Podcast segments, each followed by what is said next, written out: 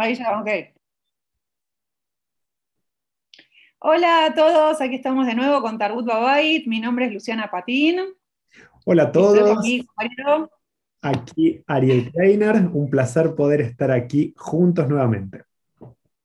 Y seguimos con eh, los conceptos de Rosh Hashanah y Amim Noraim. Habíamos contado en un primer vídeo que vamos a hablar de estos cuatro conceptos que les llamamos las cuatro T, eh, Teshuvah, Tefilá, Tzedaká y transmisión. Y hoy vamos a hablar de Teshuvah. Buenísimo, bárbaro. ¿Qué es Teshuvah? Teshuvah se suele traducir como arrepentimiento. Pero no sé si está bien esta traducción, ¿no? ¿Qué está muy bien, está muy bien tu, traducción y tu, tu, colocación. Voy a aprovechar para contar en el hebreo la palabra teshuvah tiene varias acepciones, ¿no? varios conceptos. Es interesante ver que el idioma hebreo no es un idioma tan rico como las lenguas anglo. Entonces hay poquitas palabras y ellas se van como reutilizando, ¿no? es el reciclaje de las palabras. Entonces la palabra teshuvah nosotros también la conocemos como el contrario de sheila. Sheila es pregunta, teshuvah es respuesta. La palabra teshuvah también es la yuf, la yuf es volver, volver sobre uno mismo. Y teshuvah en el sentido, como Luli dijo, de arrepentimiento, en el sentido de reflexionar, que tiene mucho que ver con ese la yuf de volver para nosotros mismos. ¿no? Es la idea, eh, a, mí me gusta esos eh, tres o cuatro conceptos que vamos a ir hablando en estos próximos eh, encuentros. La idea es justamente que si tuviéramos que graficar cada uno de estos conceptos, diríamos que la teshuvah es como una espiral que apunta hacia nosotros mismos, ¿no? O sea, que nos lleva a nosotros mismos y a mirarnos en el espejo. O sea, es el trabajo autorreflexivo del autoconocimiento. ¿Y por qué esto ahora, en estas fechas? ¡Wow! ¡Qué linda pregunta! ¿Ves, Luli, que está bueno? Parece que lo tenemos armado y no lo tenemos, entonces está bárbaro. es espectacular. pregunta. Es espectacular tu pregunta y te voy a contar por qué. Porque realmente Teshuvah, si bien es eh, un proceso que hacemos especial hincapié en esta época del año, del mes de Elul, el último mes del calendario judío, y digamos casi todo, podemos decir, el mes de Tishrei, el primer mes del calendario, pero no es exclusivo. Y voy a contar por qué. Porque nosotros tenemos en la Amidad, que es la oración silenciosa, que en la tradición judía hacemos tres veces por día, en, Minja, en Shaharit, Minja y Arbita, la mañana, la tarde y la noche, que hacemos eh, de pie, mirando hacia Jerusalén, etc. Una de esas brajot, una de esas 18, 19 bendiciones, habla de la teshuvah. Entonces es importante, a mí siempre me gusta marcar esto porque la idea es que teshuvah no es un proceso que solo nos acordamos una vez al año cuando llega el mes de No, es, un, es algo y es un proceso de autoconocimiento y de reflexión continua. Por lo menos tres veces por día tenemos este desafío de mirarnos al espejo y de hacer teshuva. ¿Y qué tiene que ver esto con, o sea, con Yom Kippur? ¿Qué es, qué es Yom Kippur? Porque en realidad hablamos de Rosh Hashanah, pero Rosh Hashanah lo, lo asociamos más a un momento de celebración, de festejo, de alegría. Y, y, después viene Yom Kippur, ¿no? que viene a ser como este momento tan solemne eh, de, introspección, de reflexión, de mirada hacia adentro, pero en realidad una vez alguien dijo que, o sea, eh, lo vemos Yom Kippur como si fuera un día triste, cuando en realidad es un día alegre también, porque hacer esto es algo positivo.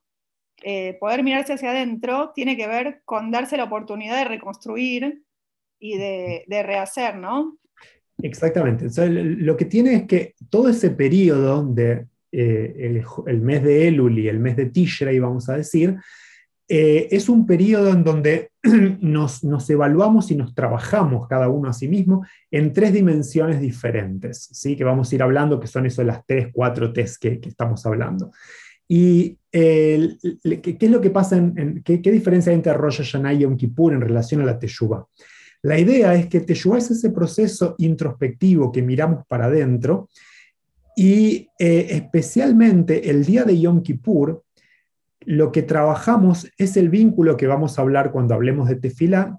Evaluamos y pensamos nuestro vínculo personal con Dios. ¿Qué es lo que eso quiere decir? Es que cuando llega Yom Kippur y llegamos a la sinagoga o al día en sí, en caso de que no vayamos a la sinagoga, en teoría, todos los asuntos que nosotros tenemos acá en la tierra, o sea, con nuestro prójimo, lo tenemos que tener resuelto. Entonces, el proceso de Teshuvah es muy complejo porque implica mi vínculo conmigo mismo, o sea, quién quiero ser, dónde estoy, cómo hago para atravesar ese gap, esa distancia entre mi punto A y mi punto B, ¿sí? Dónde estoy en relación y en vínculo con mis compañeros, con mis colegas, ¿sí? con, mi trabajo, con mi familia, etcétera, etcétera. Y también en ese vínculo con Dios. Entonces acá tenemos esas tres dimensiones. Entonces, Rosh Hashanah tiene eso de ser más alegre porque es un inicio, ¿no? Y como todo inicio eh, nos llena de alegría. Yom Kippur, como vos traes, es un momento de introspección por ese vínculo con Dios. ¿Cómo? Como de evaluación también, ¿no? evaluación, claro. De, la vida, que se cierra el libro de la vida. Claro, tiene todo eso de, evaluación y del ser juzgado, que en realidad el juicio empieza, ¿no? O sea, Rosh Hashanah y Yomadina, ahí empieza el juicio, ¿sí? Y lo que dice la tradición es que nosotros tenemos esos Aseret Yemei Teshuvah, esos 10 días que van desde Rosh Hashanah hasta Yom Kippur, para poder atenuar nuestro juicio, ¿no? O sea, para nuestro veredicto, para poder digamos, si fuimos inscriptos en el libro que no queríamos, poder cambiar de, libro. ¿no? Por eso es que especialmente esas tres dimensiones, si bien, como dijimos, la hablamos y trabajamos durante todo el año, pero especialmente ponemos el foco en este periodo. ¿sí? Y lo que quería traer, que vos trajiste es algo lindo, que en realidad Yom Kippur es un día alegre, claro, y especialmente al final de Yom Kippur, ¿no? con ese deseo que decimos Hatimato va, ¿no? y que todos eh, tengamos una buena firma y una buena rúbrica ¿no? en el libro de la vida, entonces con la esperanza de haber sido todos inscritos en el libro de la vida, es por eso que es un momento de mucha alegría. Sí, lo que es interesante es que se nos da la oportunidad de revisar y nadie dice que uno no tenga que volver a cometer errores. O sea, en la vida uno comete un montón de errores y se equivoca y transgrede, o sea, todo, durante el rezo decimos todas las transgresiones que hemos cometido, y de hecho se dicen en comunidad, eso también es lindo para pensar, eh, pero la idea sería no volver a cometer los mismos errores que ya cometiste. siempre se dice que los, que los humanos somos los únicos que volvemos a, cometer el mismo error, o sea, poder pensar en eso.